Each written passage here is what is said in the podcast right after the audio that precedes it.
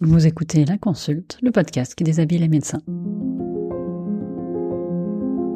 Dans l'épisode d'aujourd'hui, je discute avec Pierre de son parcours et de son rapport à la médecine humanitaire. Pierre est arrivé un peu par hasard en médecine et progressivement s'est intéressé de plus en plus à la médecine, puis aux urgences et à la médecine humanitaire. Assez logiquement, il s'oriente vers la médecine d'urgence au moment de l'internat. Mais il a aussi été engagé à l'ANEM, fait dans un collectif de soignants aux urgences de Bordeaux. Et il a quelques expériences humanitaires en France et en Ukraine qu'il nous raconte dans cet épisode. Avec Pierre, nous avons parlé de la peur, des fantasmes et de la réalité. Bonne écoute. Bonjour Pierre, bienvenue à la consulte. Bonjour Annelise. Alors pour commencer, comme d'habitude, est-ce que tu pourrais te présenter de la manière dont tu le souhaites, s'il te plaît? Alors bah, je m'appelle euh, Pierre, je suis euh, médecin urgentiste euh, à Paris. je travaille actuellement à, à la Pitié-Salpêtrière, aux urgences et un tout petit peu au, au SMUR et au SAMU à la Pitié. On va reprendre l'histoire du début. Et qu'est-ce que tu voulais faire quand tu étais petit? Alors quand j'étais petit, je pense que comme tout le monde, je voulais faire plein de choses. Quand j'étais tout petit, on m'a raconté que je savais pas choisir euh, si je voulais être euh, astronaute ou si je voulais être pâtissier. Donc pendant un temps, j'ai envisagé de faire les deux, ce qui aurait, je pense, été quand même assez intéressant. Et puis après, j'ai voulu être rockstar comme tous les comme tous les garçons de, de 16 ans, je pense. Et puis j'ai atterri en médecine plus ou moins par hasard, comme comme certains ont fait. Alors, comment ça, par hasard? Raconte-nous. Alors, je, je, suis, je suis de fin d'année, donc je suis arrivé euh, au, au, bac, j'avais euh, 16 ans.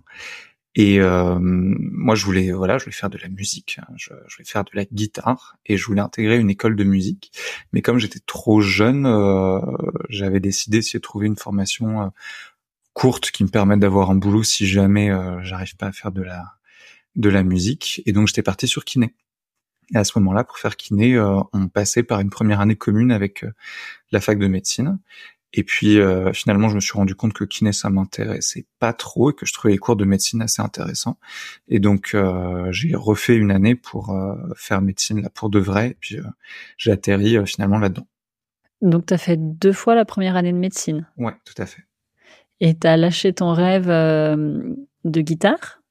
Euh, oui, ce, plus ou moins. Alors ça m'arrive encore de, de jouer, mais euh, beaucoup beaucoup moins euh, qu'avant. Ouais, là c'est beaucoup plus euh, loisir. Donc en fait, tu t'es découvert euh, une passion pour la médecine pendant ta première année de médecine, c'est bien ça? Euh, Oui, bah, j'avais trouvé ça vraiment intéressant. Au fur et à mesure, je voulais pousser plus loin, essayer de voilà de, de comprendre ce qu'on m'expliquait, ce qui est pas forcément facile en première année.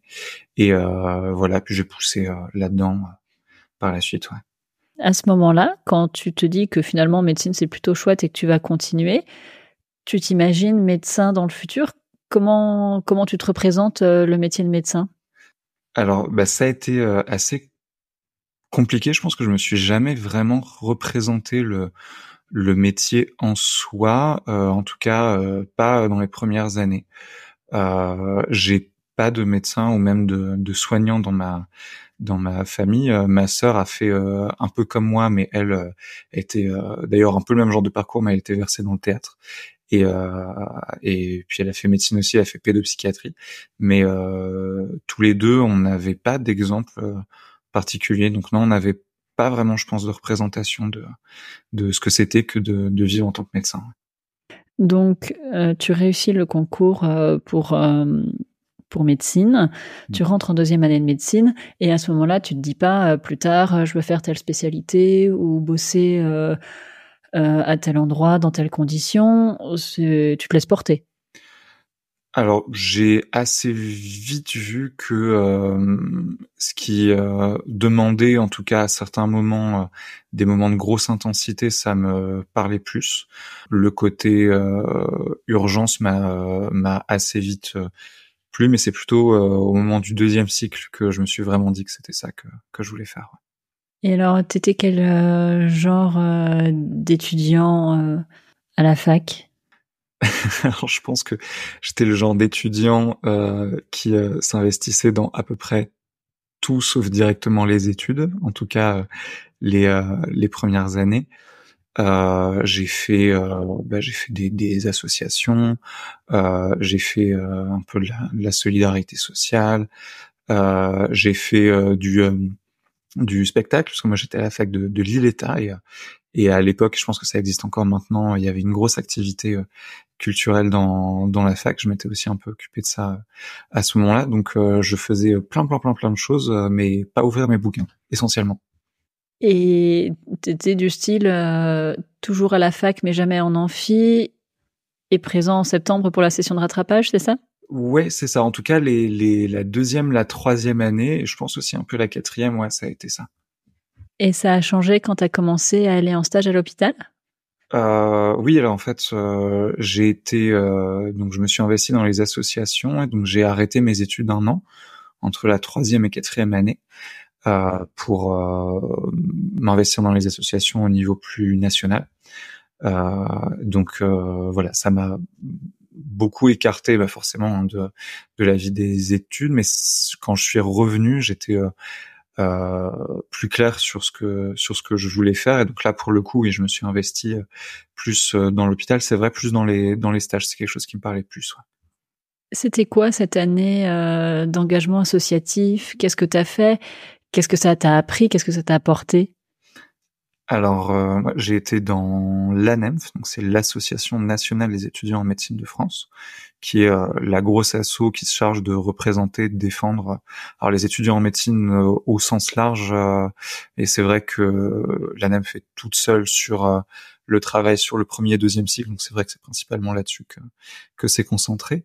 Euh, et donc c'est une grosse asso. Hein, euh, c'est euh, c'est euh, des bureaux à plusieurs dizaines de personnes, plusieurs permanents. Euh, quand on s'investit là-dedans, en particulier quand on prend la présidence, bah, on arrête ses études un an, on part vivre à Paris et euh, voilà, on, passe de euh, je suis étudiant euh, à la fac en plus en premier cycle, donc euh, j'ai mon programme de cours, j'ai mes livres, j'ai ma vie en dehors de la fac et puis je me laisse un peu un peu porter aussi autant qu'on se laisse porter dans ces années-là euh, à euh, bah, euh, voilà, faut représenter euh, des dizaines de milliers d'étudiants, faut aller à l'Assemblée nationale, à l'Élysée, à Matignon, faire des interviews sur des plateaux télé, et faut se battre pour pour défendre les, les étudiants.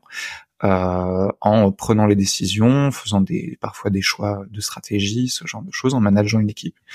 Euh, en... Moi, j'ai eu énormément de chance d'avoir une équipe euh, qui a été euh, incroyable pendant pendant toute cette année-là, et on se revoit encore maintenant. Ça fait plus de dix ans, mais on se voit encore de temps en temps. Euh, ça m'a appris, euh, bah, voilà, quand on fait ce genre de choses, en général, on prend, on prend dix ans en une seule année. Et, euh, et c'est vrai qu'en revenant à la fac après ça, ça m'avait pas mal changé.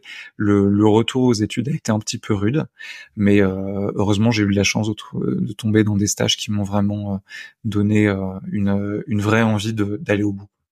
Et alors, tu reviens aux études euh, plus matures, j'imagine, et tu trouves le retour un peu rude. C'est quoi qui est rude? C'est euh, le décalage avec euh, les autres euh, étudiants de la promo, c'est de se retrouver dans une situation où peut-être tu as moins d'autonomie par rapport aux, aux, responsabilités que tu avais à la NEMF et te retrouver externe, le dernier maillon de la chaîne alimentaire des services hospitaliers. C'est comment cette transition? Qu'est-ce qui change? Oui, je pense que c'est quelque chose que que pas mal de gens ont vécu dans les dans les associations, euh, qui est que effectivement, bah, comme tu le dis, on est euh, beaucoup plus en responsabilité parce que là pour le coup c'était vraie responsabilité hein. si on fait euh, si on fait n'importe quoi dans les associations c'est concrètement des droits qui tombent pour pour les étudiants euh, donc euh, voilà on se on se comporte on travaille comme comme adulte et c'est vrai qu'un des problèmes cœur des études médicales, c'est que euh, on est euh, infantilisé pendant très très très très longtemps. Et donc quand on est un petit peu sorti de ça et que euh, on, on, revient à, un fonctionnement des facs de médecine qui est quand même quasiment une sorte de prolongement du lycée en fait encore maintenant, hein, ça fait effectivement un petit un petit un petit choc. Alors ça, on peut s'en servir en se disant bah justement du coup on va essayer de de, de se battre pour euh, essayer de changer cette façon-là de, de faire des, des études. Euh, le, moi, ça m'a servi beaucoup plus tard quand j'étais chef de clinique à, à, à Bordeaux, où j'ai, en fait, toutes mes études, je m'étais noté dans un petit carnet mental. bah moi, quand je serai médecin et que je m'occuperai de l'encadrement des étudiants, je ferai pas tous les trucs qui, je pense, on ne devrait pas faire aux étudiants, notamment les traiter comme des enfants. Et, euh, je, disais du coup aux externes qu'après j'encadrais, je leur dis bah voilà, maintenant que vous êtes adultes, on va vous traiter comme des adultes. Et euh, c'est malheureusement pas quelque chose qu'on fait euh, pour l'instant euh, encore dans beaucoup beaucoup de facultés à mon sens. Ouais, donc tu es revenu euh, de, de cette année euh, associative euh, en stage en notant euh, tout ce qui te plaisait pas, en te promettant que plus tard euh, tu ne ferais pas, euh, tu n'aurais pas ce comportement-là d'infantilisation qui, qui te déplaît. Et au niveau de ton projet personnel, est-ce que tu avais cheminé sur le style de médecin que tu devais, que tu voulais être, la spécialité que tu voulais choisir, la façon dont tu souhaitais exercer? Alors pas directement pendant cette année-là parce que c'est vraiment une année où on est euh, sur les chapeaux de roue, on est euh, on est impliqué dans, dans énormément de choses et en fait on est tellement loin des études qu'on n'y pense pas du tout. D'ailleurs il y a pas mal de gens qui en fait arrêtent les études de médecine hein, à, la, à, la, suite de ce genre de choses, euh, qui parfois vont s'investir dans des trucs politiques, ce qui a du sens parce qu'en fait on passe une année à, à défendre les droits de, des gens qui sont autour de nous. Donc le convertir en engagement politique, c'est pas forcément, c'est pas forcément déconnant.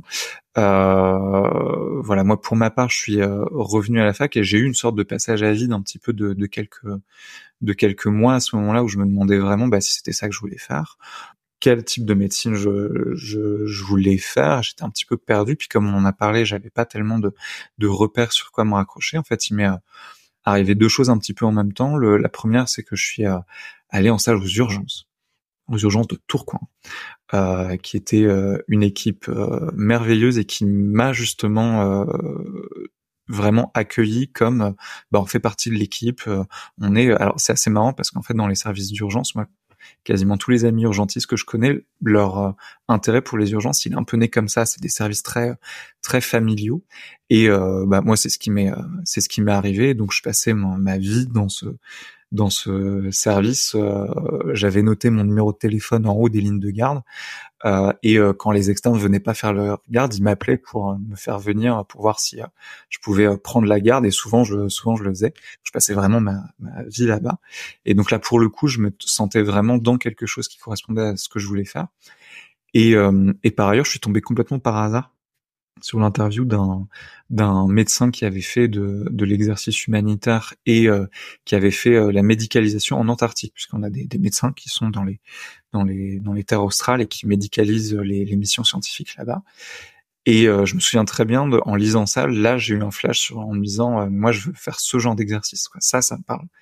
Et et de là en fait j'ai commencé à beaucoup plus m'investir dans mes études euh, en me disant bah voilà moi je maintenant j'ai un objectif qui est euh, de travailler là-dedans et donc je vais me, me concentrer euh, sur sur ça. Et tu te dis que tu veux faire de la médecine humanitaire ou spécifiquement euh, l'Antarctique, les terres australes?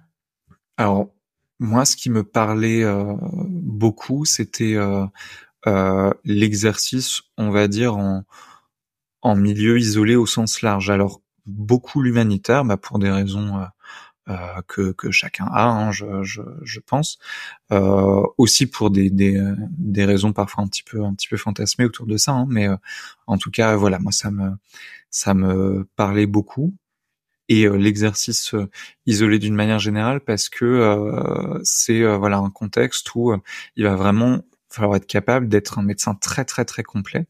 C'est quelque chose qu'on a de moins en moins euh, et euh, moi que je trouvais très frustrant. En fait, j'avais une construction mentale du, du médecin euh, qui était euh, bah, capable de diagnostiquer à peu près tout, traiter à peu près tout, euh, suivre à peu près tout, voilà. Et puis quand en fait je me suis rendu compte que l'essentiel de la médecine, alors en fait l'essentiel de la médecine telle qu'on nous la présente à la faculté, donc quand même très centré sur le CHU, euh, bah, c'était pas ça et je trouvais ça assez frustrant.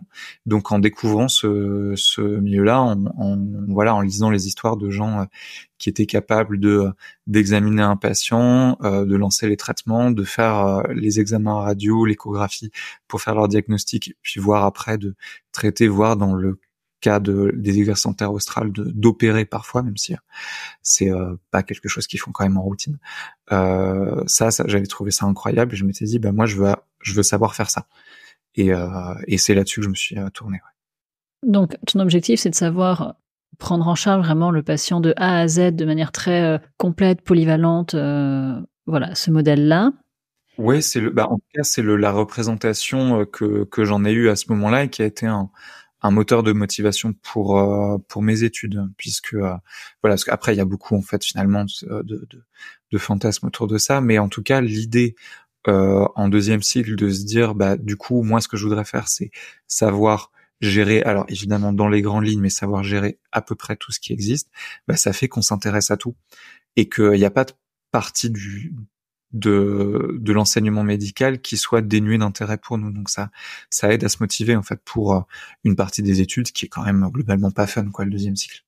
Mais alors, comment tu construis ça? J'entends bien que du coup, tu t'intéresses un peu, euh, enfin un peu, beaucoup même peut-être à toutes les matières, mais en pratique, tu fais en sorte de choisir des stages euh, hyper polyvalents, d'essayer d'aller vraiment dans des spécialités très éloignées les unes des autres comment ça se matérialise dans, dans ton cursus euh, de deuxième cycle?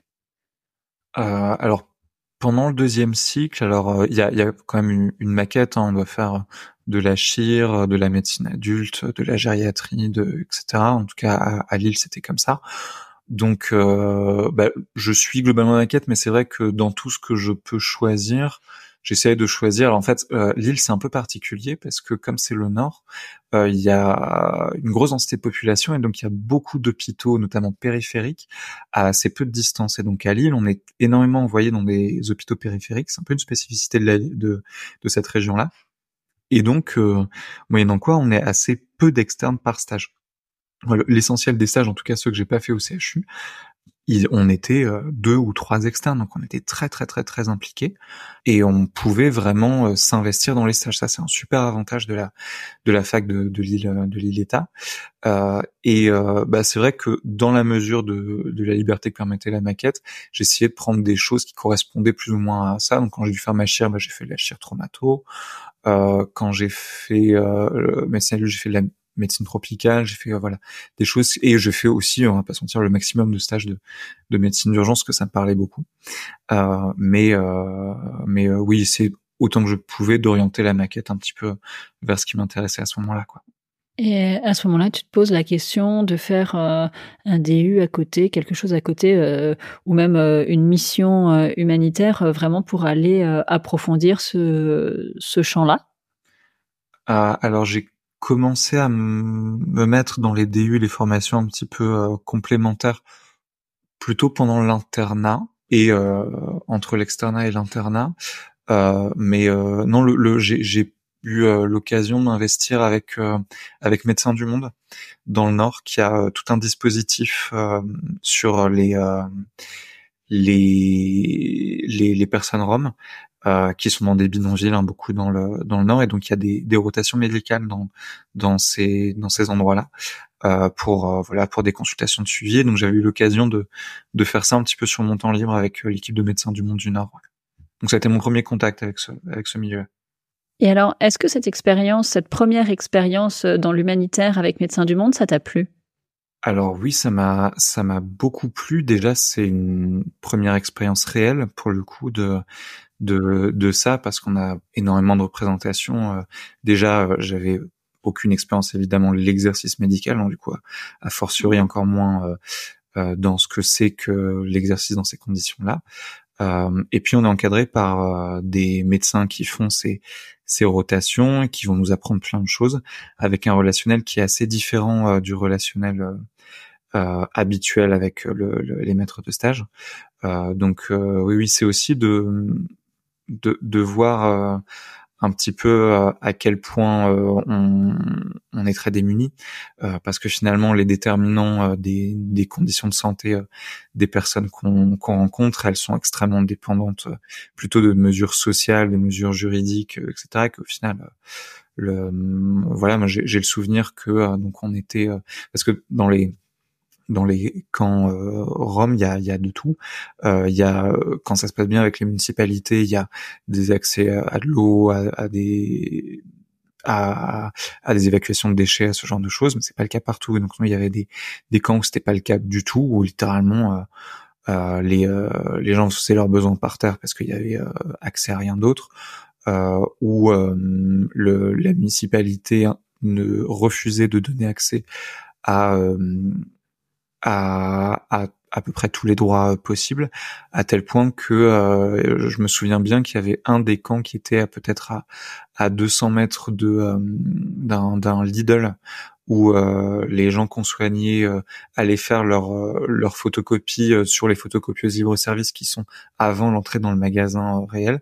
Et il y avait des agents de sécurité qui les refoulaient. Donc en fait ils pouvaient pas simplement faire les photocopies pour avoir leur demande de droit. Donc on devait le faire pour donc, euh, on est euh, confronté à, ça. Ça a une part de, côté frustrant puisque au final, bah, on prescrit euh, des antalgies pour les lombalgies, on prescrit des antibiotiques pour pour les infections respiratoires, les les otites des enfants, etc. Mais on voit bien que on n'ira pas beaucoup plus loin que ça parce que pour aller beaucoup plus loin que ça, c'est une question qui est qui est essentiellement politique. Mais c'est c'est intéressant de de s'en rendre compte en fait au, au, au début de son apprentissage. Donc oui, moi ça m'a permis de, de, de mettre des, des réalités sur ces, sur, sur ces idées-là. Ouais. Et est-ce que euh, tu étais peut-être euh, avec une espèce de représentation de, de médecin qui va, qui va sauver le monde hein? Enfin, Oui, tout à fait. Ouais. L'imaginaire de l'humanitaire, des fois, c'est quand même un petit peu ça, je pense, quand on n'y connaît rien. Et est-ce que là, du coup, tu t'es dit, ah ouais, en fait, euh, on sauve pas le monde, pas du tout. Est-ce que ça t'a plu? Comment tu comment ta représentation a évolué? Et comment est-ce toi ton envie de faire ça ça ça l'a impacté? Euh, oui, alors c'est, euh, on, aura peut-être l'occasion d'en reparler, mais euh, oui, il y a énormément de, de représentations et et moi je pense que j'ai encore complètement un point de vue très fantasmé sur sur tout ça maintenant aussi hein, d'ailleurs. Hein, c'est pas voilà, mais effectivement, bah, c'était aussi très vrai à ce moment-là. Alors ça, il y a une part de, de découragement, de frustration en fait, euh, de, de, se rendre compte d'à quel point. Euh, en fait, en même temps, c'est très logique, hein, mais c'est autre chose de se rendre compte en, en, en réel que euh, bah, le, les vrais déterminants de la situation euh, de santé des personnes dont on a la charge, en fait, elle est, c'est déterminants sociaux. C'est pas des, c'est pas uniquement une question de bonne volonté des docteurs. néanmoins, on voit aussi que dans la mesure de ce qu'on arrive à faire, on arrive à aider euh, à aider des personnes euh, concrètement. Donc, euh, bah, passer le l'idée que bah, effectivement on va pas sauver la terre entière, la galaxie et, et, plus loin encore, mais ça bon on s'en rend compte assez vite et je pense qu'on s'en remet. non, je pense pas que ça décourage complètement parce que bah on a au moins l'impression que pour les personnes euh, dont on peut euh, s'occuper, on fait quand même euh, quelque chose. En particulier pour les populations roms qui sont quand même très très victimes de discrimination, en particulier en France. il y a aussi, ne serait-ce que le côté de nous on traite les gens humainement. Et on va pas se mentir, pour les Roms, on n'est pas très nombreux en France. Donc rien que ça, d'avoir ce, celui-là, c'est déjà une, euh, une action. Euh, donc euh, non, de découragement, non, ça pas pas à ce moment-là, non. Mais plus tard. Alors plus tard, non, je pense que c'est plus de petit à petit, mais au fur et à mesure de, d'un parcours, hein, de, de remettre de la réalité à la place de visions qui sont plus fantasmées. Après, c'est, tout à fait normal hein, d'avoir des, des visions fantasmées de de tout ça. Et d'ailleurs, je pense pas que ce, ce soit un mal. Hein. Moi, ça m'a ça m'a motivé pour faire mes études. Et euh, je suis pas sûr que si j'avais pas eu ces ces idées-là, je serais allé au bout de mes études médicales. Tu vois. Donc, euh, je pense pas que du tout que ce soit un mal. Et en plus, je pense que c'est pas du tout possible de se, de, de ne pas avoir ce genre de, de vision quand on a ces, ces projets-là. Donc, euh, non, mais euh, oui, effectivement, euh, plus on avance, plus on se rend compte de euh, ce que c'est que le, le, travail dans ces conditions-là. Et alors, on va reprendre le, le fil de ton parcours. Tu es externe, euh, tu t'investis euh, dans tes études, euh, tu apprends plein de choses, tu fais plein de gardes aux urgences, tu fais ces missions avec Médecins du Monde à côté. arrive l'internat. Ouais, tout à fait.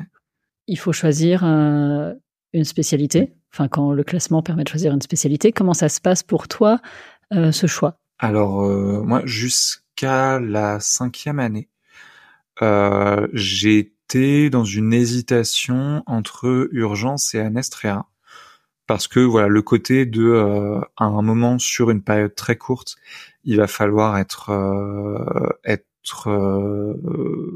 être bon là sur le moment et c'est maintenant que ça se joue et voilà. Moi j'avais une hantise des services pouce chariot où on va faire le tour professoral machin. Enfin vraiment j'avais une allergie de ça. Je suis pas le seul hein, clairement, mais vraiment c'était c'était une angoisse. J'ai jamais vraiment aimé l'ambiance du bloc.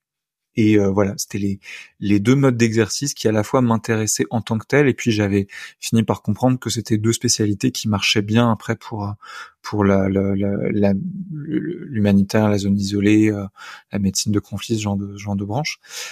Et, euh, et donc en fait, bah, je me suis dit, bah, je vais faire un stage, je vais faire un stage en là, on était plus libre pour nos stages. Je me suis dit, bah, je vais faire un stage en réa, un stage en anest, un stage aux urgences.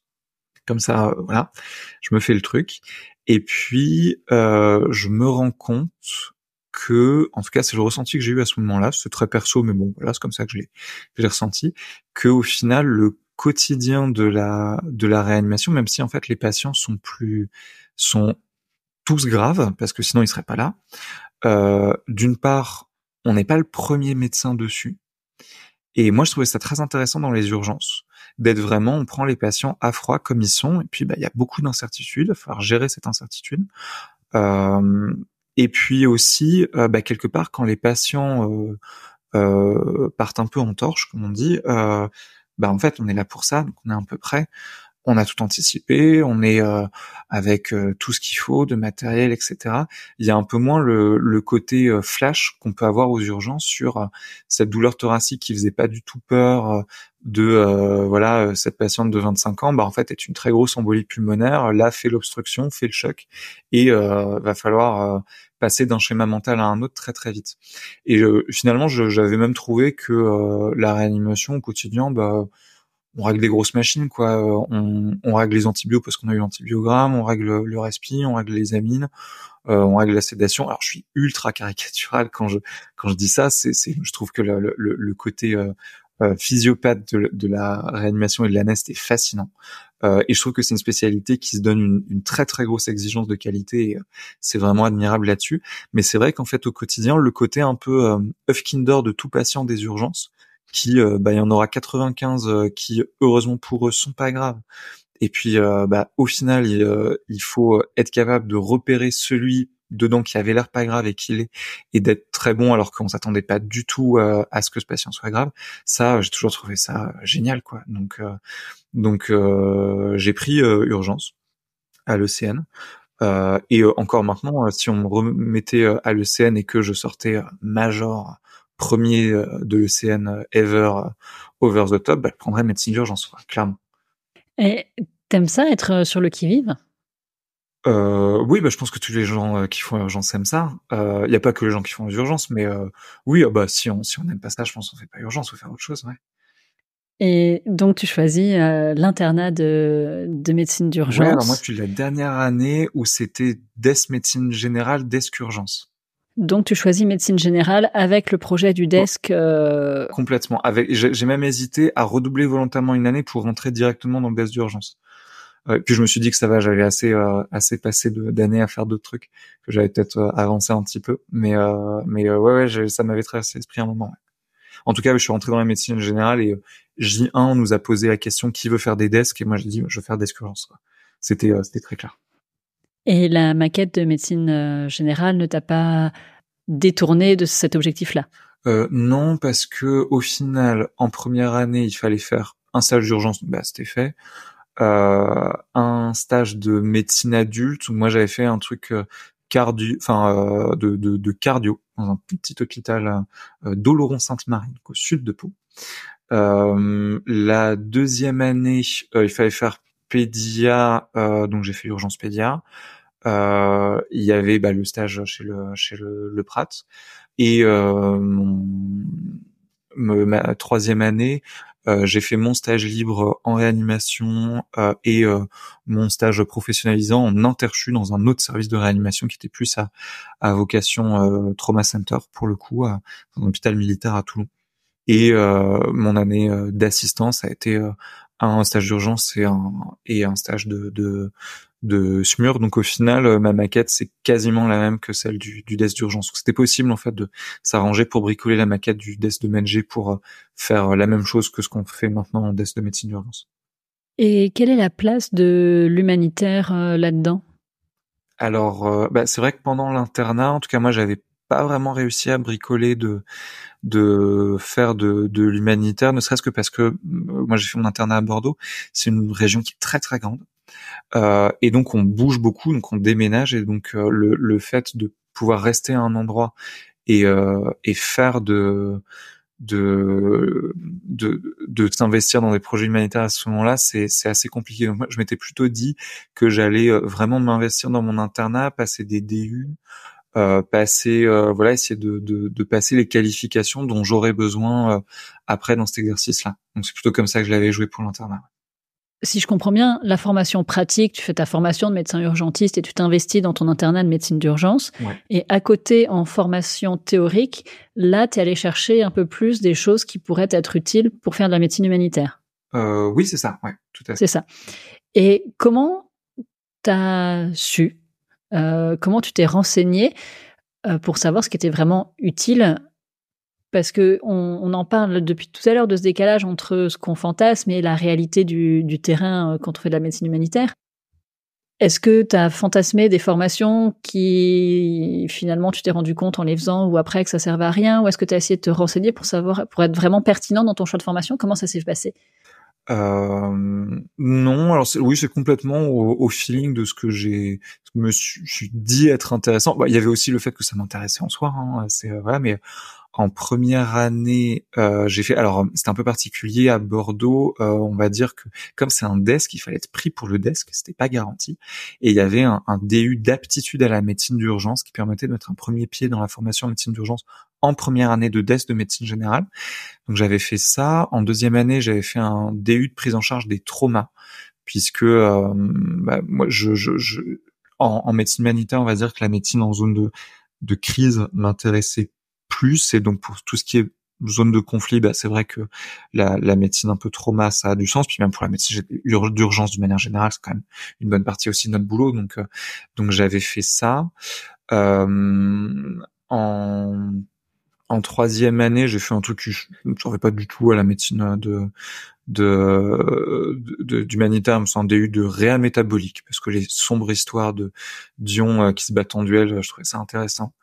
Euh, et après, alors aussi euh, à, Bordeaux, on m'a un peu mis le doigt dans tout ce qui était euh, enseignement recherche. Et c'est vrai que pendant mon année d'assistant et ma première année de de clinica, je me suis mis aussi plus dans des dans des formations de ce de ce type-là. Donc j'ai fait un, un, DU de pédago et des DU de de stats et d'épidémio. Donc voilà, en tout, enfin voilà, j'ai j'ai fait aussi d'autres trucs que juste me me focus sur euh, l'exercice euh, humanitaire pendant le pendant l'internat en tout cas. Tu déroules ton internat, euh, ton assistanat pour valider ton desk. Ouais, tout à fait. Tu valides ton desk. Ouais. Et ensuite? Euh, et ensuite, euh, je m'étais dit que ça serait bien de toute façon de se faire le, de se faire la main correctement parce que je me sentais pas du tout à l'aise à l'idée de partir euh, bosser dans des endroits très durs tout seul, euh, avec un mode d'exercice que concrètement quand même on n'apprend pas euh, en France métropolitaine en tout cas. et, et donc on m'a proposé un poste de clinica et c'est vrai que la partie enseignement aussi recherche mais surtout enseignement en fait m'avait toujours toujours branché donc, euh, donc euh, voilà, mes, mes copains savent, on met une pièce dans la machine, je peux parler pendant trois heures. Euh, donc voilà, d'avoir des étudiants captifs qui étaient obligés de m'écouter parler, ça m'allait très bien. Et, et donc voilà, on m'a proposé un, un clinique à Bordeaux. Moi, j'ai trouvé ça génial. C'était vraiment deux années superbes. Là, d'ailleurs, je suis sur une troisième année de, de clinica à, à, Paris, tellement que j'aime ça. Euh, et euh, voilà, c'est l'idée de, de, se faire bien les armes avant de partir dans ce, dans ce type d'exercice. Ouais. donc tu as un plan en fait. tu te formes, tu gagnes en expérience et ensuite tu pars en zone de crise parce que tu l'as dit, tu as envie d'être dans une zone de conflit pour faire de l'humanitaire. Bah, en, tout c'est le, mode d'exercice euh, qui me qui me correspondait. Alors après, ça, correspond aussi à des, choix euh, perso. Enfin, je je, je suis pas bien quand je reste plus de plus de deux trois ans au même endroit. Euh, j'ai pas d'enfant, j'ai pas de projet d'en avoir. J'ai euh, voilà, je bouge je bouge beaucoup. Et et c'est vrai que c'est des, des, façons de vivre qui, qui, qui permettent d'être sur des missions euh, peut-être un peu plus courtes, mais de changer beaucoup d'endroits. Donc euh, c'est vrai que le, le côté, et puis oui effectivement le, le côté euh, zone de crise, zone de conflit, ça me parlait aussi. Alors là aussi, hein, c'est énormément de représentation, évidemment mais bah, c'est le, le, jeu. Et, et puis bah, j'avais quelques quelques amis, notamment un euh, qui qui euh, un autre Pierre d'ailleurs qui se qui se reconnaîtra puis qui a euh, les, les les mêmes projets donc on s'était un petit peu euh, euh, les uns les autres sur l'idée de, de faire ça. C'est lui aussi qui m'a poussé à faire une formation de réserviste à l'armée. et voilà, dans l'idée de pour être euh, pour être bon en zone de crise, zone de conflit, bah, il faut connaître un petit peu ce que c'est que la médecine militaire. Et euh, mais c'est vrai que voilà, ça, à partir du moment où je me suis dit que la, la médecine euh, isolée humanitaire c'était quelque chose qui me plaisait, c'est vrai que là-dedans, voilà, la médecine de crise, ça me parlait, ça me parlait pas mal. Je reviens à ton à ton parcours. tu fais euh, C Clinica. Et tu as un projet derrière, tu as quelque chose de d'arrêté, euh, alors moi je ne sais pas du tout comment ça fonctionne, mais tu te dis que tu vas te faire embaucher par euh, Médecins du Monde. Comment comment tu construis euh, ta carrière en fait? Bah alors c'est justement là c'est on, arrive à ce moment-là puisque là on est on est mois d'octobre. Et et donc mon clinica a fini cette année. C'est et euh, c'est vrai qu'à partir de là, en fait, à peu près euh, tout est possible parce que, euh, bah, effectivement, il y a des recrutements dans les ONG. après, il y a, y a, y a d'autres façons hein, de travailler dans des dans des zones de, de, de crise. Euh, en santé. Il y a des organisations gouvernementales déjà.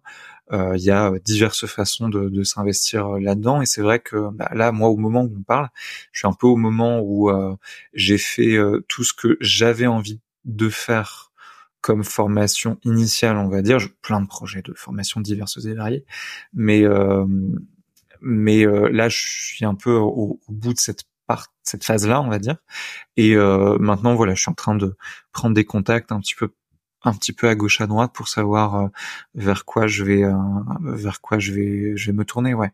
Ouais mais il y a voilà il y a un horizon très très large qui euh, qui s'ouvre mais question très naïve hein, mais concrètement tu téléphones à qui pour dire bonjour je suis médecin je voudrais partir exercer en humanitaire de manière isolée. Est-ce que vous avez un job pour moi? Oh bah, T'appelles qui? En fait, il y a, y a énormément de, de, de façons de d'exercer là. Alors, bah, par exemple, si tu penses à la médecine humanitaire, bah, il y a des ONG plus ou moins grosses d'ailleurs, parce qu'il y a des il y a des grosses grosses organisations que tout le monde connaît, hein, euh, Croix-Rouge, MSF, Médecins du Monde, euh, euh, voilà, qui font des, des, des des grosses opérations, qui ont des fonctionnements qui sont à eux, qui organisent des réunions d'information. Euh, donc là, on peut les contacter. Il y a tout un process de recrutement euh, qui dépend de chaque organisation, mais qui voilà, qui existe, qui est assez balisé. Hein. Euh, et des organisations plus petites où c'est plus très souvent c'est une question de euh, on, on, connaît quelqu'un qui a bossé pour une mission pour tel orga et puis qui connaît un tel et qui vous passe voilà euh, pour, si je prends par exemple le, l'émission interaustrale, bah, il y a des gens qui recrutent pour ça. Il y a un site internet, on envoie un mail, on envoie un CV, une lettre de candidature. Voilà, en général, il y a des, des process. Alors c'est plutôt le, le, ce qui souvent, je pense, c'est des gens qui en font euh, là pour de vrai, parce que moi je te parle de tout ça, mais euh, en fait euh, j'ai euh, quasiment aucune expérience hein, de de tout ça. Je te parle encore de ça en en étant très extérieur, hein, mais en ayant l'occasion de discuter avec des gens qui font ça. la difficulté, c'est plutôt de se rendre compte de toutes les façons d'exercer différentes dans ces dans ces mots-là. Il y a plein de choses auxquelles on ne pense pas. Euh, mais euh, mais euh, oui, il y a des processus de recrutement qui correspondent à chaque mission, qui sont assez balisés. Ouais. Ça reste aussi beaucoup une question de on connaît quelqu'un qui a fait un truc, qui va nous passer un contact, etc. Il y a aussi pas mal de ça quand même.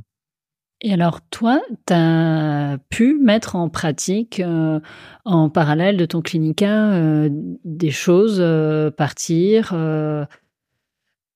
Qu'est-ce que tu as fait concrètement? Euh, Oui, alors ouais, il, se trouve que j'ai une année 2022 euh, un petit peu mouvementée, euh, comme beaucoup de gens, euh, mais euh, on va dire qu'il y a eu un croisement où il y a eu une voilà, moi j'étais chef de clinique à Bordeaux, euh, les urgences de Bordeaux, peut-être pour les gens qui sont un peu du milieu, qui suivent l'actualité, euh, ça se sait un peu que les urgences de Bordeaux euh, sont en difficulté.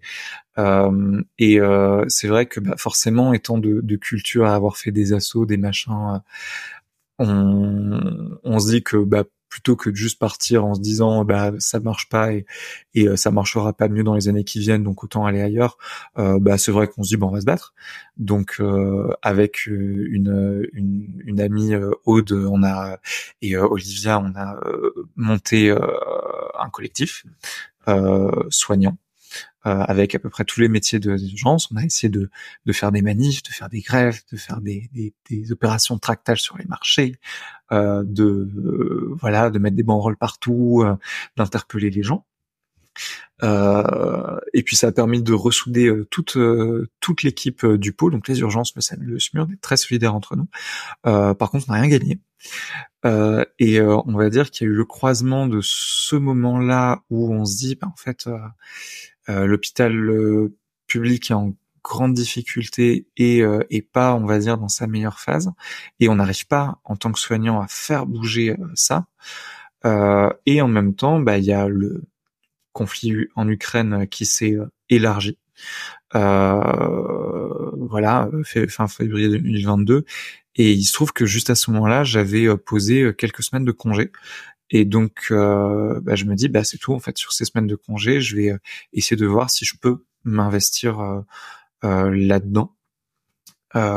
et voilà, effectivement, bah, j'ai eu l'occasion d'investir un petit peu dans diverses missions en Ukraine et à la frontière entre l'Ukraine et la Pologne là, pendant quelques mois et encore maintenant.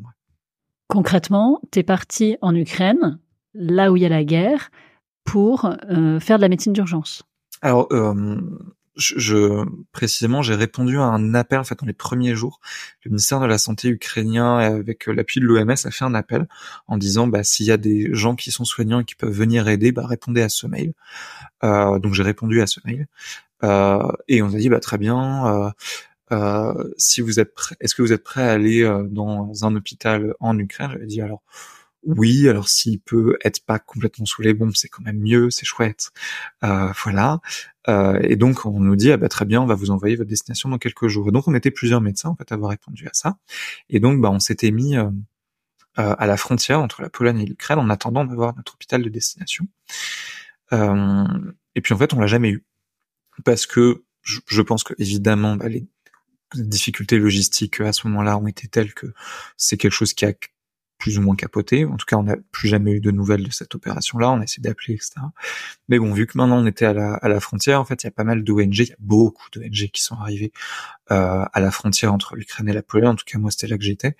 Euh, et euh, on a commencé à faire plutôt de l'appui aux, personnes déplacées, c'est-à-dire aux personnes qui passaient la frontière, euh, qui, euh, qui étaient en bonne santé. Hein, voilà, hein, c'était pas des blessés de guerre hein, qu'on a pris, tout simplement parce que bah, les personnes qui étaient vraiment blessées par le conflit, elles n'arrivaient pas jusque là.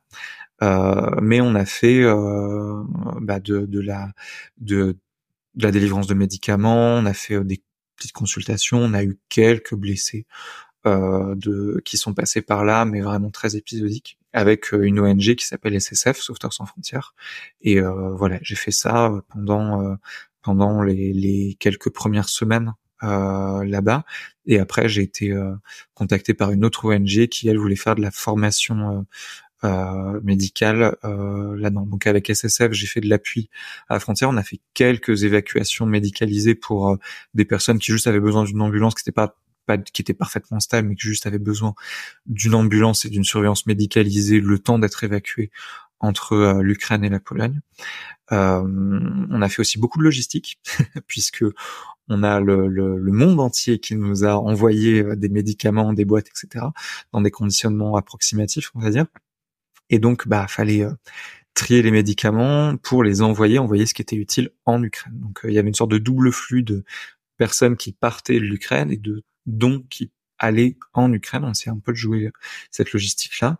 Et puis, après, avec une autre euh, ONG euh, qui euh, qui s'appelle MEAD, on a fait des missions de, de, formation en collaboration avec les médecins ukrainiens en Ukraine, et ça c'est une, une, mission qui tourne encore actuellement. Donc là, avec cette, cet organisme, cette ONG, tu es allé en Ukraine, là où il y a la guerre, donc, former des médecins ukrainiens sur des trucs d'urgentistes. Euh, alors moi, je m'occupe euh, d'un programme de formation à l'échographie. Euh, D'accord. C'est un programme qui est euh, soutenu par la cellule de crise du ministère des Affaires étrangères en France et par le ministère de la Santé en Ukraine, euh, qui est euh, co-porté par la chaîne de l'espoir et MEAD, qui est une ONG qui s'appelait jusqu'à récemment l'UOSSM, qui est un peu plus connu par ce nom-là.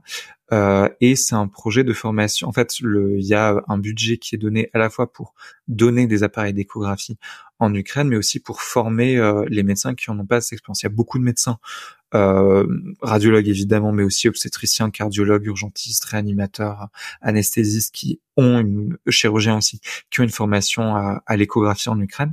Mais forcément, en particulier dans les zones de conflit, euh, il y a beaucoup plus de, de trauma. Mmh. Euh, donc besoin euh, d'avoir euh, notamment euh, de pouvoir faire des échos fast, aussi de pouvoir parfois aller remplacer euh, des examens type scan, voire type radio, parce que bah, ils ont plus accès. Et c'est vrai que bah, dans ce genre de contexte, un appareil d'écho en particulier ultra portable, euh, c'est très très très pratique parce que bah, ça fonctionne sur batterie. Il nous faut l'appareil d'écho, une tablette, et on est parti. Et on peut diagnostiquer bah, les fractures des os longs, des pneumothorax, des contusions thoraciques, des épanchements péricardiques, abdominaux, tout ce qu'on veut. Enfin tout ce qu'on peut faire avec une échographie. Et donc toute l'idée, c'est qu'est-ce qu'on peut apprendre à des gens qui n'ont pas ou quasiment pas d'expérience d'échographie euh, en deux jours, parce que c'est des programmes très très focus, euh, pour qu'ils soient efficaces dans les zones où il y a une haute intensité de conflit. Euh, donc on a commencé en euh, concevant la formation avec euh, une équipe de médecins ukrainiens euh, qui étaient instructeurs de base d'échographie. On a conçu ce programme qui s'appelle Tactical Ultrasound Course for Ukraine. Et euh, on a ensuite euh, formé à la fois des personnes à ce programme-là, mais surtout on a formé des instructeurs ukrainiens. Et donc euh, les formations, elles tournent en autonome depuis le mois d'août 2022. Euh, donc on a construit un centre à Lviv, qui est la ville la plus, la grosse ville la plus à l'ouest en gros de l'Ukraine, puis à Kiev, puis à Kharkiv, qui est la deuxième ville d'Ukraine, qui est là pour le coup à, à l'est. Euh, on a fait des missions de formation là-bas, et puis maintenant on a des formations qui tournent en autonome, et on est même en train de mettre en place une unité mobile de formation pour euh, aller former sur les zones euh, sud-est de, de, l'Ukraine. Si je résume, tu as formé des formateurs à l'échographie pour les médecins ukrainiens. C'est pas exactement l'image du médecin qui fait de l'humanitaire et qui va sauver la veuve et l'orphelin au péril de sa vie. Alors, remarque, t'étais probablement en danger, j'imagine, si t'étais en Ukraine, ça devait pas être hyper safe, mais ça a quand même peut-être mis un petit coup de pied à ta représentation du médecin humanitaire, non? Ou tu t'attendais à ça? Comment ça s'est euh, passé pour toi? Alors euh, oui, enfin, je, je, pense qu'on, on, là oui, pour le coup, ça a été un, un monde qui a été, qui m'a beaucoup plus appris sur euh, sur euh, ce qu'on fait dans ces endroits-là. Encore une fois, ce que je vais te dire là, je pense que les gens qui ont une, une expérience de longue date de médecine humanitaire, etc., ont, on, ça, ça, ça, pour eux c'est évident, mais moi c'est comme ça que j'ai appris. Hein, donc voilà, euh, que effectivement on a ces représentations. Alors la représentation vraiment de je vais porter des sacs de riz, je vais porter des nourrissons en dehors des décombres en flammes, etc. Je pense qu'on est quand, quand on est adulte, je pense qu'on est un peu sorti de ces représentations là, mais on a quand même effectivement cette idée que on part dans une zone de conflit, euh, que éventuellement on va faire du soin, que on va être exposé, que euh, il y a un danger qui est réel, hein, qui euh, que après on, on, mesure, on essaie de mesurer, on essaie de gérer surtout. Euh, mais euh, effectivement, moi quasiment tous les gens que j'ai vus, en particulier dans les premières semaines, tous les soignants, on était partis dans l'idée qu'on allait soigner.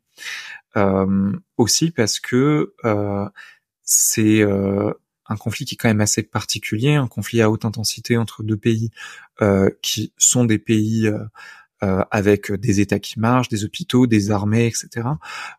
C'est-à-dire que ce qu'on, en fait, quand quand on, se rend compte un peu plus de la réalité de terrain, bah, en fait, en Ukraine, il y a des hôpitaux, il y a des ambulances, il y a des médecins, qu'on arrive là, que bah on n'est pas meilleur que les médecins ukrainiens, euh, que en plus bah on parle pas ukrainien, euh, qu'on parle pas russe, qu'on parle éventuellement anglais, mais la grande majorité des Ukrainiens ne parlent pas anglais, que du coup ça va être très compliqué et que en fait concrètement, en tout cas sur les endroits où lesquels j'ai été et avec les médecins ukrainiens avec lesquels j'ai eu l'occasion de discuter, bah, ils ont, ils avaient leur, leur besoin principal était pas du tout d'avoir des soignants en plus.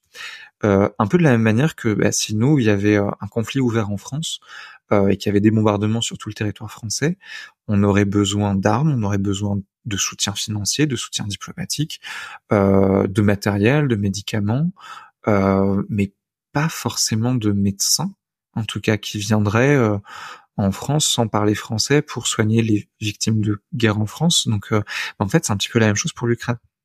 Euh, et euh, ça, c'est une discussion que j'ai eue pas mal de fois avec des, des médecins sur place, après, bah, ça a la valeur que ça, c'est-à-dire que moi, ça, c'est les échanges que j'ai eu avec les médecins que j'ai rencontrés. Il y a probablement des zones en Ukraine où il y a besoin de, de médecins, hein, très probablement.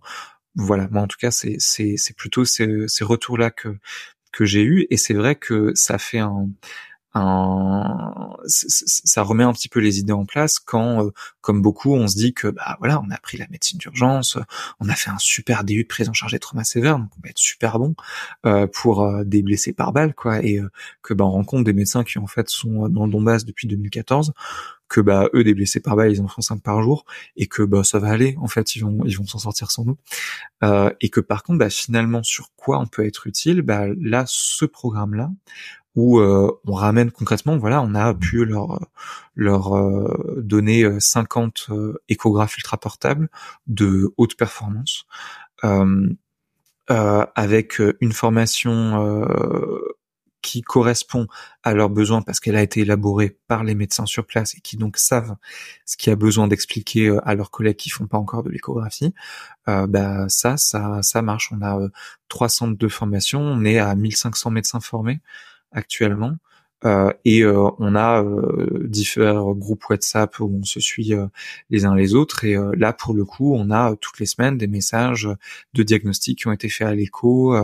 qui voilà, donc là, oui, ça, ça a un sens. Et c'est c'est une expérience, mais qui qui incroyable quoi de de d'avoir ce retour là mais c'est un peu comme ce que je te disais sur la sur la logistique. C'est les premières semaines où où j'étais euh, à la frontière entre l'Ukraine et la Pologne. Alors on a fait euh, deux missions, on allait chercher euh, des gens qui avaient besoin d'un transport. Alors, on peut on peut formuler ça en disant qu'on a fait de la médévac en zone de guerre. Euh, on peut aussi dire ça en disant qu'on est allé en ambulance euh, chercher une petite dame de 94 ans et un petit monsieur en béquille parce que bah il n'y avait pas d'ambulance dispo pour les faire sortir du pays, donc on est allé les chercher. donc c'est pas une grande expérience légendaire euh, où on a sorti les gens des, des décombres, mais euh, bah, la petite dame euh, qu'on a sortie de 94 ans, elle a quand même pu rejoindre ses petits enfants qui n'avaient pas pu l'emmener. Pour l'anecdote, c'est une dame qui était survivante de l'Holocauste. Donc, euh, elle nous a dit en ukrainien et donc on me l'a traduit qu'après que elle pensait pas fuir, fuir deux fois dans sa vie des bombardements. Euh, mais euh, bon, bah voilà. Et mais le reste du, du temps à la à la frontière, en fait, on a fait de la logistique. C'est-à-dire qu'on avait tous les jours des, des voitures et des voitures de gens qui spontanément amenaient des médicaments, des des, des compresses, on a eu de tout. Enfin, j'ai eu j'ai eu deux cartons de, de crème solaire, une boîte d'anti-moustique. Enfin, j'ai eu j'ai eu tout ce que des sandales, des, des tongs, j'ai eu plein de trucs. Euh, et puis l'idée, c'est euh, d'ouvrir ça, euh, de savoir ce qu'il y a dedans, de savoir ce qui est périmé, de les mettre dans des cartons, rangés, de faire un inventaire. Et quand les hôpitaux ukrainiens faisaient passer des listes avec du matos dont ils avaient besoin, on essayait d'envoyer euh, ce dont ils avaient besoin. Alors des trucs tout bêtes, mais par exemple le lévothyrox, pendant les premières semaines, c'était vraiment une denrée précieuse à tel point qu'elle était volée et qu'il y avait un marché noir de lévothyrox. Donc on devait les envoyer dans des glacières euh, cachées sous un autre nom. Euh, voilà, ben ça, euh, voilà, pendant des semaines, j'ai ouvert et fermé des cartons. Euh, pas particulièrement boulot médical, mais ça, c'était utile parce que bah, faire ce tri-là, ça permettait à ce qu'il n'y ait pas besoin de le faire euh, en Ukraine. Donc en fait, on se rend compte que euh, ce qui va être utile euh, là, c'est pas du tout euh, ce dont on s'était présenté. Alors soit on se dit que bah oui, mais ça vaut quand même le coup, soit on, on, va faire autre chose. Mais il y a des gens qui sont repartis du coup parce que ça correspondait pas à ce qu'ils souhaitaient faire dans ces dans ces endroits-là? Et alors pour toi, euh, t'es resté? Et est-ce que ça n'a pas euh, atteint ta motivation et ton objectif euh, et ton projet de, de travailler dans, dans, le champ de la médecine humanitaire? Euh, Parce que finalement, tu pourrais très bien te dire, ben, je me sens plus utile dans mon service d'urgence à, à, soigner des gens plutôt qu'à trier des médicaments à la frontière. Bah, non, alors non, parce que pour le coup, on se on, on se sent vraiment utile. Euh, à faire ça. Alors, euh, j'ai eu plus un, un, grand moment de doute quand j'étais là-bas pendant pendant quelques jours, parce qu'en fait, euh, alors on voit aussi des choses assez sombres, à la fois dans dans bah, la réalité, parce que bah, effectivement, on voit quand même passer euh, euh quelques blessures un petit peu graves sur des sur des enfants qui ont des éclats d'obus, des machins. Enfin bon, il y a quand même ce côté-là qui, qui est un petit peu dur. Euh, on voit aussi tout le côté bah, auquel on pense pas forcément quand euh, on en a on n'a jamais été dans ce genre d'endroit mais bah, parmi les gens qui venaient en voiture euh, à la frontière pour aider euh, il y avait des gens qui venaient pour aider il y avait des gens qui venaient pour ramener des médicaments il y avait des gens qui venaient pour ramener des réfugiés et les héberger en, dans leur pays plus à l'ouest, euh, en Europe notamment. Puis il y avait des gens qui disaient qu'ils venaient chercher des réfugiés et puis qui en fait les ont fait passer dans des marchés de prostitution, euh, euh, des femmes, des enfants, etc. Donc on voit aussi tout ça. surtout qu'au début il y avait tellement qu'une organisation que la police, notamment polonaise, en tout cas là où j'étais, était complètement débordée et qu'on sait qu'il y a eu énormément d'enlèvements, de voilà sur cette sur cette période-là. Donc il y a d'une part ça, il y a d'autre part aussi, euh, bah, surtout à ce moment-là, en fait, si, tu voulais aller euh, aider en Ukraine, bah, tu prends un avion, tu vas jusqu'à Cracovie, ça va te coûter 40 balles. Euh, tu prends un taxi ou un train jusqu'à la frontière et, euh, c'est parti. Tu, tu, aides en Ukraine. Et donc il y a eu des, des milliers de volontaires qui sont arrivés en sachant ce qu'ils voulaient faire ou en sachant pas trop ce qu'ils voulaient faire. Et c'est vrai qu'il y a eu aussi beaucoup de gens qui, je pense, se cherchaient plus un, un, un sens à se donner, euh, voire même on a croisé beaucoup de gens qui, moi là pour le coup, m'évoquaient plus une forme de, de conduite pseudo-suicidaire quasiment, euh, voire même des gens qui sont complètement rentrés en Ukraine en se disant oui mais je vais aller euh, complètement à l'ouest, euh, à Irpin, puis je vais je vais bien trouver des gens à aider là-bas. Je dis oui, surtout trouver des, des Russes avec des armes de guerre. Donc voilà. Euh, et, et on a aussi eu beaucoup de ça et et ça fait réfléchir sur bah, quelles sont les, les, raisons réelles de de l'engagement dans ce dans ce genre d'endroit. J'ai aussi vu des gens qui ont passé la frontière euh, en Ukraine, qui ont eu un coup de tampon sur le passeport, euh, qui montre bien qu'ils sont allés en Ukraine à cette période-là, qui ont pris une photo pour le mettre sur Instagram et qui ont fait demi-tour. Donc euh, il y a tout le spectre de de ça. Et en fait, de voir tout ça, ça interroge aussi sur soi parce qu'on se dit bah ouais ouais, on se dit que bah, les autres parmi les autres, il y en a qui ont des raisons pas bien légitimes de de venir essayer d'aller dans ce genre d'endroit, mais on se dit bah ouais, mais soi-même en fait, c'est quoi Qu'est-ce qui fait qu'on qu'on vient là-dedans. Donc, euh, bah, j'ai eu un, grand moment de d'introspection euh, à ce moment-là en me disant, bah moi j'étais venu pour une mission avec euh, l'OMS une salle la santé ukrainienne qui a été annulée. Est-ce que là je suis vraiment utile? Est-ce que etc. En fait, je me suis dit, bah je suis utile, pas de la manière dont j'imaginais parce qu'en fait c'est pas tellement des docteurs dont ils ont besoin là. Par contre, il y a besoin de gens qui savent ce que c'est euh, euh, telle ou telle molécule et qui vont pouvoir marquer sur le carton bah ça en gros c'est pour la douleur, ça c'est pour l'anxiété, ça c'est pour la diarrhée et ça c'est euh, pour la constipation. Donc on va ouvrir des cartons, on va faire des grands cartons constipation, douleur, anxiété et puis on va écrire ça en anglais en ukrainien, et on va l'envoyer dans des camions. Donc c'est moins rock'n'roll mais au moins là-dessus on sent on sent utile mais mais c'est vrai que ouais, et les gens à qui j'en ai parlé, euh, qui étaient là sur le même moment, je pense que tout le monde a eu ce, ce grand questionnement un peu sur euh, qu'est-ce qui fait que soit euh, est-ce qu'on est là pour pour aider ou est-ce qu'on est là pour soi? Et au final, c'est en discutant avec quelqu'un qui m'a dit mais en fait, est-ce qu'il y a quelque chose que tu fais dans ta vie qui est pas pour toi? Et en fait, c'est un peu une tautologie, quoi. C'est-à-dire que, bah, non, en fait, par définition, tout ce qu'on fait, on fait parce qu'on veut le faire. Donc dans ce sens-là, oui, on fait toujours les choses pour soi. Euh, si après euh, on se sent mieux euh, dans sa morale individuelle parce que ce qu'on fait, on a l'impression que ça rend utile, c'est utile aux autres, bah pourquoi pas. tant que ce qu'on fait est factuellement utile euh, aux, autres et c'est ça que la personne à qui j'ai eu l'occasion d'en, discuter c'est très dommage son nom m'échappe euh, maintenant mais euh, m'avait dit elle m'avait dit bah tu vois tous ces gens qui sont venus juste pour aider en sachant pas tellement ce qu'ils font bah au final la grande majorité ils poussent des cartons ils lavent le sol ils aident ils aident les gens à porter leurs bagages au final, tu vois, c'est mieux qu'ils soient là plutôt qu'ils soient pas là. Donc au final, est-ce que c'est vraiment un problème? Du bon, non. Au final, donc bah souhaite. Euh, et euh, voilà, mais effectivement, ouais, c'est c'est c'est une grande grande question, se dire euh, pourquoi on fait ça, pourquoi on on se dit qu'on va aller dans des zones où on se met en danger. Euh, voilà, j'ai pas de réponse vraiment arrêtée à ça, mais je pense que c'est une question qu'il faut se poser quand on va dans ce dans ce genre d'endroit, ouais. Tu sais pas exactement pourquoi on va dans ce genre d'endroit, enfin pourquoi toi tu vas dans ce genre d'endroit plutôt, mais tu as envie d'y retourner.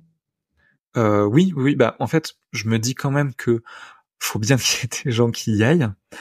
Euh, et euh, que bah c'est vrai que maintenant euh, j'ai essayé de me former autant que je puisse alors du tout petit peu que j'ai pu faire mais c'est de me former un petit peu à à ce qu'on peut savoir faire dans ces endroits-là. Alors j'ai pas du tout les qualifications qu'ont par exemple des gens qui ont fait de la médecine militaire ou juste des gens qui ont une vraie expérience de, de ça. Mais bah, vu le parcours que j'ai eu, j'ai fait un peu ce que j'ai pu.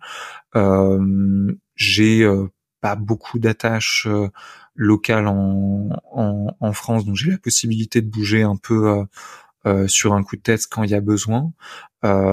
faut bien des gens pour aller dans, dans ces endroits-là, donc, donc voilà, c'est plus une, une, une une possibilité d'y aller, de se sentir disponible pour aller dans des endroits où il y a quand même des, des besoins. Euh, après, il y a, bah, tu, tu, me parlais un petit peu du, du risque dans ces endroits-là. Il y a un risque qui est réel, alors qu'on qu'on essaye d'évaluer avant d'y aller, euh, qu'on mesure. Il y a des fois, on va pas faire des missions parce que bah, là, c'est trop dangereux par rapport au risque et à l'objectif qu'on peut euh, qu'on peut euh, amener. Je te donne deux exemples. La, première fois qu'on a fait des formations à, à Kharkiv, donc à, à l'est ukrainien, L'idée, c'était d'une part de faire la formation, mais aussi de prendre contact avec les médecins sur place pour avoir un endroit euh, où ensuite diffuser les formations, peut-être construire un centre de formation là-bas. Donc là, ça avait du sens d'y aller en réel et de faire la formation. Donc on va là-bas, on loue euh, le dernier hôtel ouvert de, de Kharkiv, donc l'hôtel continental de Kharkiv, et euh, on fait les formations. Le problème, c'est qu'il y a beaucoup, beaucoup d'alertes aériennes là-bas, et que euh, comme c'est très proche de la frontière ukrainienne, de la frontière entre l'Ukraine et la Russie, il y a quand les alarmes aériennes sonnent, euh, tu as très peu de temps et parfois elles vont sonner en même temps que que la frappe, voire euh, des fois elles sonnent après la frappe. Donc t'as l'explosion puis t'as l'alarme après. Donc euh, en pratique, on a tourné euh, la formation beaucoup dans les abris. Donc on a pu mener tant bien que mal la formation, puis on a pu surtout bien prendre contact avec les médecins sur place et qui ont, on a construit un centre de formation après. Puis là, plus récemment, j'y suis retourné pour faire du suivi et former une trentaine de candidats instructeurs qui sont bah, du coup devenus des instructeurs. Et là, bah, c'est vrai qu'on voulait principalement former les instructeurs de Kharkiv, mais en les formant avec des instructeurs seniors qui eux étaient plutôt de Kiev et de Lviv, donc plutôt de vie plus protégée, on va dire bah là, ça avait plus de sens de faire la formation à Kiev. Tu vois, de faire venir les gens de Kharkiv à Kiev plutôt que de faire venir les gens de Kiev à Kharkiv, d'un point de vue sécurité. Parce qu'on a quand même aussi la responsabilité de faire venir des médecins ukrainiens dans des zones exposées. Donc euh, voilà, il y a toujours cette balance-là de risques un petit peu à, à, gérer. Alors on prend des risques, c'est vrai. Euh, on essaye quand même que on prend un risque parce qu'il y a une raison de le prendre, parce que le bénéfice qu'on en attend vaut la peine. Et puis après, bah, c'est aussi une question de individuellement comment on se positionne par rapport à ça, jusqu'où on va, jusqu'où on est prêt à aller. Et je pense que euh, c'est très très important d'avoir des, des, limites euh, perso que si on n'en a pas, bah, on, se met en danger et on met en danger les gens avec qui on travaille. Ça c'est sûr. T'as eu peur toi? Euh, oui, oui, ah bah, je pense que si on si on n'a pas peur euh, là-dedans, c'est que je pense qu'on comprend pas ce qui se passe. Après, c'est euh, une euh, ouais, c'est une, une, idée de se dire bah oui, là effectivement, il y a une probabilité que s'il y a une frappe, bah, nous ça tombe. ouais, c'est c'est possible effectivement. après, on se dit que voilà, il y a aussi une probabilité que ça ne tombe pas dessus et on fait avec. Mais bah, pendant cette formation à Kharkiv, euh, j'avais perdu tous les diapos de la formation, donc j'ai dû les refaire les soirs juste avant la formation. Et à, à 3 heures du mat, il y a là genre dixième alarme anti-aérienne de la journée. J'ai ah non, l'enfer, il va falloir euh, aller dans les abris. Euh, il n'y a pas internet dans les abris, donc du coup je pourrais pas avancer. En faire, je dis vas-y, je finis mes diapos à 3 minutes. Là, je finis ma diapo et puis après je descends. Et juste au moment où je me dis ça, on entend une explosion au loin. Je dis ah bon, et eh ben tu sais quoi, la diapo va attendre et je vais aller dans les caves. Euh, voilà. Donc là, oui, on se fait, on se fait un petit peu peur. Ouais, c'est, c'est, c'est, c'est, c'est sûr. Mais euh, ouais, le, le, moi j'ai entendu des gens euh, qui, euh, qui disaient que oui, bon, ils ont un peu peur, mais franchement, ça va. Bah, je me suis dit, bah en fait, je vais pas bosser avec eux, clairement. La peur est utile. Ah bah je pense que là, dans des endroits comme ça, si t'as pas peur, t'es clairement dangereux quoi. Et faut pas oublier que euh, oui, si toi c'est ton truc de vraiment prendre tous les risques, euh, en te disant que c'est comme ça que tu vas te rendre utile, euh, bah pas forcément. C'est-à-dire que tu, tu, enfin, c'est bête, mais les gens qui savent vraiment bien soigner les gens dans une zone de conflit, c'est les médecins militaires. Eux, c'est leur métier. Ils font, ils font que ça. Ils font des études pour ça. Ils font la que nous, on essaie de faire des choses, mais on va pas se mentir. Les gens qui sont les plus experts, les plus expérimentés là-dessus, c'est les médecins militaires, clairement. Euh, et euh, bah ils mettent pas leurs médecins sous les bombes. Et c'est pas pour rien, en fait, parce que c'est pas une bonne idée et que c'est pas une bonne utilisation des ressources. Donc euh, il y a ça aussi, hein, que le côté romantique de se dire j'opère des mecs sur des tables de cuisine pendant que les murs tremblent, des explosions, etc. Je dis bah ouais c'est joli sur sur les photos et l'effet un petit peu pervers c'est que aussi c'est ce genre de représentation qui permet d'attirer des financements pour des ONG.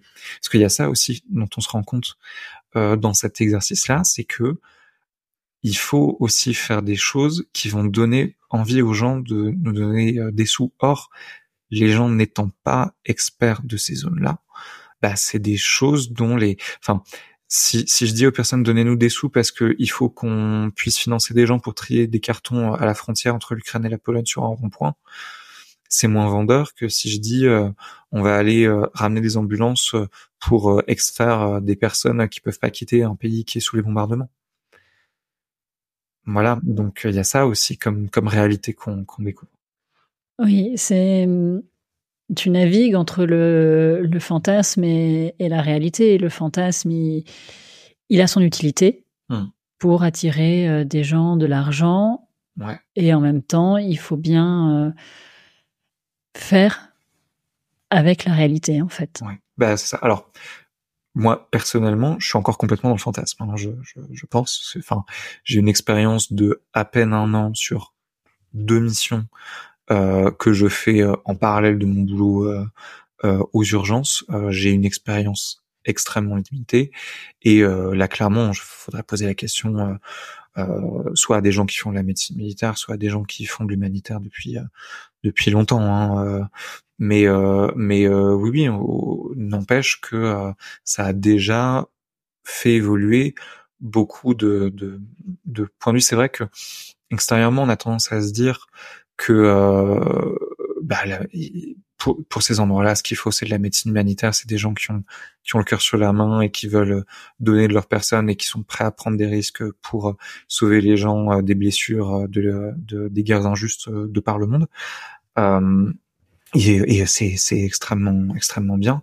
Euh, on se rend compte après que le levier qu'on a est finalement très limité, que ce qui est inhérent aux ONG, c'est aussi de devoir faire des missions qui vont donner envie aux, gens de, donner, quand bien même on sait que c'est pas ce qui correspond le plus aux besoins. Donc on va devoir aussi naviguer entre euh, les besoins qu'on sait ou qu'on pense d'ailleurs, hein, parce que il y a aussi toute cette question-là, l'évaluation des besoins, c'est quelque chose d'extrêmement complexe euh, entre ce qu'on pense devoir amener et ce qui a vraiment besoin d'être fait sur le terrain, bah, il faut tout un temps d'évaluation. Et les ONG qui ont beaucoup d'expérience le, le, savent. Hein. Moi, les premières semaines, j'ai vu passer tout un tas de, de, spotters et de et de pilotes de grosses ONG qui étaient venus pour faire de l'éval de besoins. Ils sont pas arrivés tout de suite avec des tentes, des trucs, des machins, quoi. Et euh, donc il y a toute cette partie-là. On fait de l'évaluation des besoins. Euh, ensuite, euh, il y a voilà cette représentation sur comment nous on va être utile euh, sur le fait qu'au final le levier opérationnel il est assez limité et que là les gens qui soignent les blessés de guerre euh, en Ukraine en tout cas mais très probablement aussi dans beaucoup beaucoup de, zones de conflit bah en fait c'est les systèmes locaux soit civils soit militaires mais l'essentiel de la masse de soins dans beaucoup d'endroits. Alors les ONG peuvent aller là où beaucoup d'organisations gouvernementales ne peuvent pas aller euh, et donc c'est une activité qui s'oppose pas du tout, qui est très complémentaire, mais en fait la médecine dans ces zones-là de crise, c'est quelque chose qui est extrêmement entrelacé euh, entre les organisations gouvernementales, civiles, militaires, non gouvernementales. Euh, voilà, c'est quelque chose qui est très compliqué. C'est vrai que la vision qu'on en a de des grandes opérations qui ont fait l'histoire de la Croix-Rouge, de MSF, de Médecins du Monde, et euh, ce qui se passe sur le terrain, euh, ouais, on, apprend beaucoup de choses, mais c'est passionnant. Alors, je sens qu'on pourrait en parler encore des heures. Oui. Sauf que ça fait déjà plus d'une heure qu'on parle. Et je crois que pour aujourd'hui, on s'arrêtera là. Ouais. Ouais, ouais. Quand tu seras. Bien, je t'avais prévenu. Quand tu seras parti et revenu d'Antarctique, euh, tu pourras me raconter ton aventure. ça sera avec plaisir. Hein, parce que la sélection est dure pour l'Antarctique. Ouais, ouais. Et hum, je vais juste te poser la dernière question rituelle du podcast. Quelle est ta tenue de travail? Ma tenue de travail. Euh, alors moi je suis un très grand partisan du scrub bleu. Euh, vraiment ma ma ma tenue de boulot euh, c'est toujours voilà le scrub bleu sur lequel on va se faire vomir, cracher, faire pipi dessus, tout ce qu'on veut. C'est vraiment le l'uniforme urgentiste. Attends, tu l'appelles comment toi? Le, euh, le scrub, tu sais, c'est le truc, euh, le truc anglais, euh, mais c'est vraiment la tenue de boulot bleu. le, pyjama. Avait 30 fois parce que voilà, une garde aux urgences, c'est salissant quoi. Et en Ukraine, c'était quoi ta tenue de travail? En Ukraine, ma tenue de travail, alors on avait des petits dossards qui correspondaient aux, aux ONG quand j'étais avec SSF. voilà, pour être un peu identifiable aussi parce que bah, comme tu as beaucoup de gens sous ce moment-là. Il faut être identifiable parce que, comme je te dit, il y avait aussi beaucoup de de, de, de criminalité qui s'est infiltrée parmi euh, les, les humanitaires, et donc il fallait qu'on puisse être identifiable. Donc on avait un joli dossard tout orange avec le gros logo SSF dessus que j'ai encore, que que que j'ai euh, là. Euh, et sinon, euh, concrètement, bah, comme on faisait 80% euh, de transport de carton, bah, c'était en t-shirt parce que bah, c'est lourd les cartons. Donc voilà, le, le, le, vrai de ça, c'était un stéthoscope dans la poche, mais des un t-shirt pour porter les cartons de mercurochrome. Ouais. Je te remercie Pierre d'avoir partagé ton expérience avec nous. Merci pour ton invitation.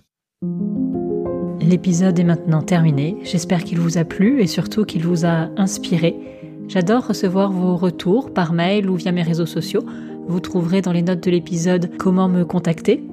N'hésitez pas à me donner votre avis sur euh, les épisodes, à raconter euh, vos témoignages de médecins, à me faire des propositions d'invités. Je suis toujours ravie de vous lire. Si vous souhaitez soutenir euh, ce podcast, n'hésitez pas à en parler autour de vous. C'est le bouche à oreille qui lui permet de se faire connaître. Et n'hésitez pas non plus à mettre une note 5 étoiles et un commentaire sympathique sur vos applications de podcast. Vous pouvez me retrouver sur mes réseaux sociaux, Twitter et Instagram, podcast la consulte. Et aussi, n'hésitez pas à vous inscrire à ma newsletter. Toutes les références sont dans les notes de l'épisode. À bientôt!